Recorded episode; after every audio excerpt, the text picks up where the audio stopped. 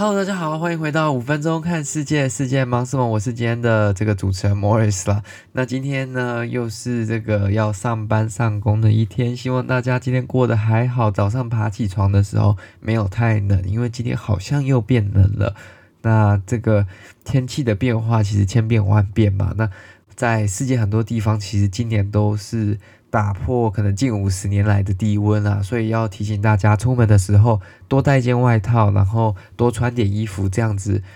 整天比较保暖啦。就是洋葱式的穿法，进到室内再把外套脱掉，这样子才不会在外面太冷，在里面太热。那我们今天要来看到这个新闻呢，跟平常看到的比较不一样，是一个比较全球性的新闻，不是一个针对某一个国家啦。今天要看到的是关于这个比特币。那比特币呢？大家都知道，它是一种加密货币嘛。其实我最近也才刚开始再次深入研究这个加密货币的一些基础常识，因为过去其实有一些想法啦。那之前基本上因为有空了一段时间，所以没有实际的把这些研究的东西做一些应用啦。那这个东西基本上大家可以把它想象是。它是一种没有国家去后面支持的这种货币，然后它是由世界上很多不同的交易或者是说演算一验算去做组成的。那因为一时间要解释，其实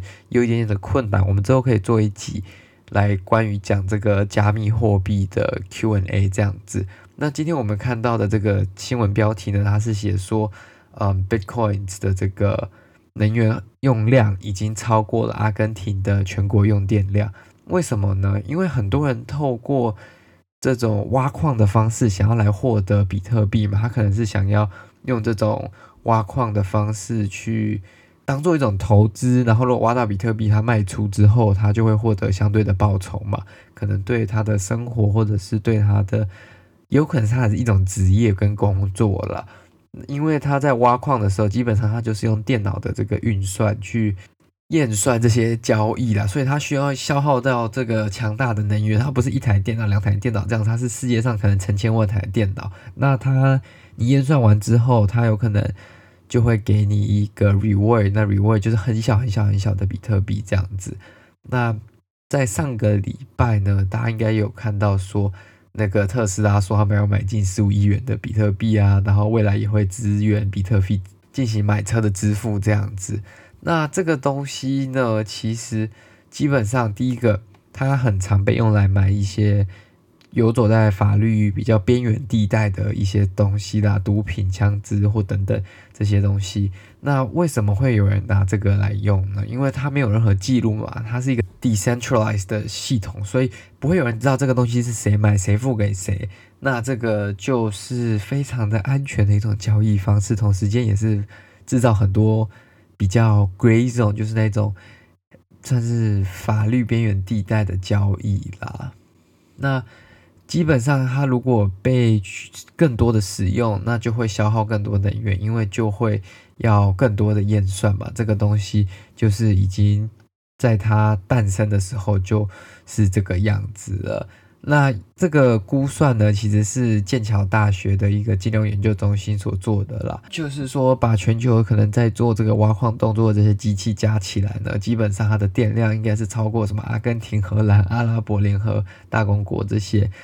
国家的用电量其实很夸张哦，这是一个国家，基本上每个国家也是有相对人口的哦。那它不是那种特别小人口的国家，但是这些挖矿居然还可以超过这么多人用电量，其实是有一部分人会说很不环保啦，有一部分人会说这个是算是科技有在进步，然后它其实是有在慢慢扩散到各个世界不同的角落啦。那因为比特币，它基本上你如果用它交易，像我刚刚所说，它就是要传到这些世界各地的电脑去再做验算嘛。那这种验算不是那种就是一加一等于二，或者是说类和类似任何我们所能想象到的验算，它是非常复杂的，所以它就是要避免说任何人可以去篡改。那它是一环扣着一环，所以它也不是说一个地方算过一笔交易，其他地方就不算了，不是，它是像一个。一块所谓的区块链啊，就是一条接着一条的这种概念。这个算完，它还会再验算前两笔或然后后两笔，确认说哦这个是对的。那这样子就能确保说整个全球系统比较不会遭到这个骇客骇入，或者是说有人去窃取等等的。那这些人去验算的这些机器，就是就有可能会获得这个比特币作为奖励等等。那我像我刚刚所说的，当然有环保的人士就会认为说，这些能源其实只是。消耗在这种验算上面，其实是非常浪费、非常糟糕，而且很多人根本不是真的推崇这个科技，就是区块链 （blockchain） 的 technology，而是他是为了要获得这个金钱上的利益而去做这样的行为。那这个就会有一点点比较难斟酌嘛，因为有时候科技在进入这个市场的初期，它本来就是会比较受大家。排斥，而且比较难以接受的，所以我觉得比特币如果要在这个世界普遍，其实还要一段时间啦。那今天讲到这个，就是说，大家如果有人有听到人家在挖矿啊，还是说要叫你投资所谓的加密货币或者是比特币这种东西，一定要做好研究啦，因为这种东西对你获利一定有一定的机会，毕竟它还没有那么成熟，不像可能世界的金融市场相对来说比较成熟了。那这个东西你能大赚的几率可能相对来说比其他东西高，但同时间你能大赔的几率也是非常高的，因为这个东西风险其实蛮高的，因为你也没有一个可以遵循或者是说你可以反映的管道，或者是有一个监管的组织，所以它变成怎么样，其实相对来说，你可以说它。完全公开、公平、公正，但是也可以说它完全没有任何一点点蛛丝马迹，或者是说，呃，可以去钻研出来的地方啦。那这个就是我觉得大家需要去考虑跟犹豫的一点。然后，如果有人要跟你借电脑啊，还是说借这个手机，这样去下载一些 App 去。挖一些矿去做验算等等的，我跟你说，大部分时间这个几率比较低啦，但可以去研究看看。它就是要借用你的电脑，借用你的这个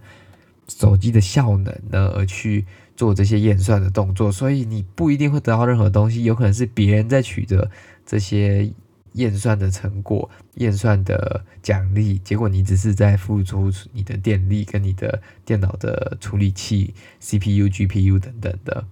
那这就是消耗你电脑跟手机产品的寿命啊。所以基本上一般的这种矿场呢，在挖矿的这些业者，他们都是有专业的机器跟专业的 setup，大家不要轻易尝试，很有可能你插下去那一瞬间，那你家就跳电了，这也是非常有可能的。在很多真实案例当中是有这样子导致城市整个断电跳电都是有记录的。Anyways，只是跟各位分享一个比较有趣一点的新闻啦。那加密货币是一个我也不知道哎，我其实对它也有一点点困惑。那我不知道它对未来会有什么样的影响，但是我觉得它应该在短期内十年或者是二十年之内，它是一直会保持一个它很特别的地位。那在更久之后呢，这就要看大家怎么去使用跟造化了。好了，那如果你喜欢这个节目，再将它分享给你的亲朋好友。那欢迎各位到 Facebook 跟 Instagram 追踪我们，随时关心讨论世界大事。我们就下次再见喽，拜拜。